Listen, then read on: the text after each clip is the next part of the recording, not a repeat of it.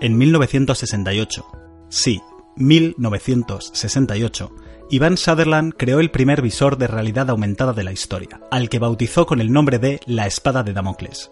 Fue la primera piedra de una nueva tecnología destinada a cambiar nuestra forma de ver el mundo. No sería hasta mediados de los años 2000 cuando el público general podría empezar a disfrutar de experiencias de realidad aumentada en sus móviles o en dispositivos como el iToy para PlayStation 2. En 2016, Nintendo y Niantic publicaron Pokémon Go, la aplicación de realidad aumentada más exitosa de la historia, habiendo generado hasta el momento más de 2.500 millones de dólares.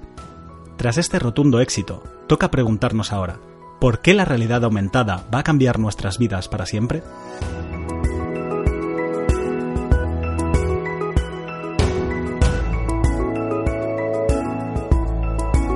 Hola, soy Alberto Carlier y os doy la bienvenida a un nuevo episodio de Menos es Más.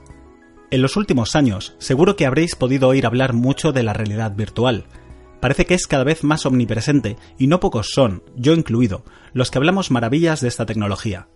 Sin embargo, si bien la realidad virtual es capaz de ofrecer cosas que ningún otro formato puede, es su hermana la que cuenta con todo lo necesario para revolucionar el mundo, la realidad mixta. Creo que es por lo tanto momento de explicar brevemente qué es la realidad mixta y en qué se diferencia de la realidad aumentada. La realidad mixta es una tecnología que nos permite ver a través de una pantalla objetos y elementos virtuales integrados en el mundo real. Esta pantalla puede estar en un dispositivo fijo, móvil o en un visor que podamos colocarnos en la cabeza. A diferencia de la realidad aumentada, que únicamente consiste en superponer dichos objetos sobre la imagen del mundo real, los dispositivos de realidad mixta son capaces de analizar el entorno para colocar dichos elementos de manera que se integren de forma realista. Si por ejemplo vemos un personaje virtual en el salón de nuestra casa y hay un sofá entre él y nosotros, la tecnología es capaz de conseguir que el mueble tape las partes del personaje que no deberían ser visibles desde nuestro punto de vista.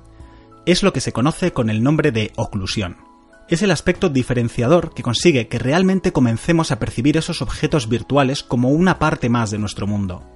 Para conseguir entender el entorno, es posible utilizar hardware como emisores de infrarrojos que escaneen el espacio o software que sea capaz de analizar las imágenes planas que van capturando la cámara para identificar superficies, objetos y cambios de perspectiva.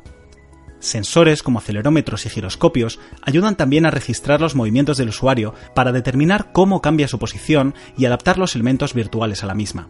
Con el paso del tiempo, tanto los sensores como el software han ido evolucionando sensiblemente, pero especialmente el segundo. Gracias a la inteligencia artificial, los programas son cada vez más capaces de reconocer espacios de forma independiente y recurriendo menos al hardware. Es por eso que a día de hoy basta con tener un iPhone o un móvil Android de gama alta para que, haciendo uso únicamente de una simple cámara, podamos tener experiencias de realidad mixta muy convincentes. No obstante, si deseamos que la experiencia sea lo más real e inmersiva posible, obviamente no podemos depender de usar el móvil y sostenerlo con las manos, sino que la idea es poder usar únicamente nuestros ojos para ello. Es por eso que empresas como Microsoft o Magic Leap han apostado por crear visores de realidad mixta, las HoloLens, presentadas en 2015, fue el primero de ellos y permiten visualizar e interactuar con hologramas integrados en nuestro entorno de forma bastante convincente. El principal problema a día de hoy continúa siendo el limitado campo de visión, que transmite la sensación de estar viendo los elementos a través de una pequeña ventana, y también el tamaño y peso del visor. Es por eso que Magic Leap, una startup que fue capaz de recaudar más de 2.000 millones de dólares de empresas como Google, entre otras, prometió que lanzaría al mercado un visor totalmente revolucionario y diferente hasta lo visto hasta ahora.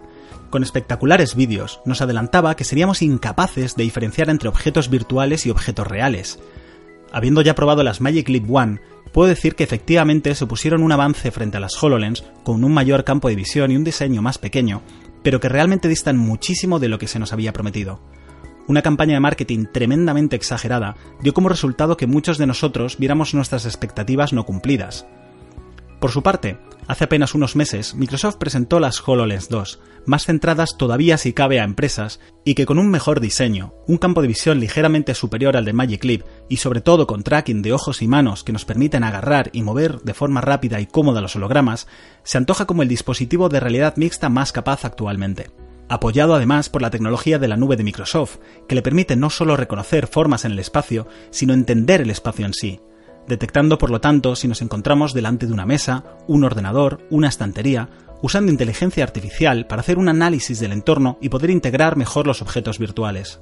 Todavía es pronto para que este tipo de visor llegue a las masas, continúan siendo grandes y cuestan entre 1.500 y 3.500 euros. Es por esa razón que veo mejor posicionada a Microsoft, que apuesta por una estrategia mucho más realista y orientada al sector profesional, que a una Magic Leap que continúa lanzando anuncios en los que se puede ver a gente usando las gafas en entornos del día a día. Si Magic Leap piensa que un usuario va a invertir ese dinero para poder ver las noticias en una ventana flotante mientras tomamos cereales, teniendo ya un televisor delante, creo personalmente que está muy equivocada, o al menos que se está adelantando varios años a la situación actual. Como ya comenté en el pasado episodio, todos los rumores apuntan a que Apple lanzará su propio visor de realidad mixta y que en un futuro podría llegar a sustituir a nuestro smartphone. Imagina por un momento un mundo en el que podamos caminar con unas gafas similares en tamaño a unas de sol, pudiendo ver multitud de elementos que no son reales, pero que nos aportan información añadida. Recorrer un supermercado y visualizar los datos de cada producto o encontrar rápidamente los alimentos que buscamos pasear por la calle y que todos los anuncios y carteles que veamos estén específicamente orientados a mis gustos, de la misma forma que sucede cuando navegamos por una web. Poder obtener direcciones de navegación con flechas e indicaciones superpuestas directamente sobre la calle en la que tenemos que girar o el edificio al que debemos entrar. Poder mantener conversaciones con personas en otro lugar del mundo mientras vemos una representación suya en nuestro salón, teniendo la sensación de que están con nosotros. Todas esas funciones son cada vez más probables conforme vemos que la tecnología avanza de forma acelerada. Con el tiempo, seguramente podamos disfrutar de todo esto llevando únicamente unas lentillas. Y es que pocas tecnologías pueden llegar a cambiar más nuestras vidas que una que es capaz de hacernos ver el mundo de una forma totalmente nueva. Mientras que la realidad virtual es capaz de transportarnos a cualquier lugar, aislándonos del resto en el camino, la realidad mixta permite traer todo aquello que queramos a nuestro mundo real y compartirlo con nuestros conocidos mientras seguimos disfrutando de aquello que sí es real. Tendrán que pasar todavía varios años para que esta tecnología se implante a gran escala, pero resulta emocionante saber que nos encontramos al borde de un punto de inflexión que ni siquiera las películas de ciencia ficción más atrevidas como Regreso al futuro fueron capaces de anticipar. No tendremos coches voladores ni aeropatines, pero dentro de no mucho, podremos decir que conviviremos en el límite de dos mundos, el real y el virtual, donde pocas cosas no serán posibles. Nos vemos en próximos episodios de Menos es Más.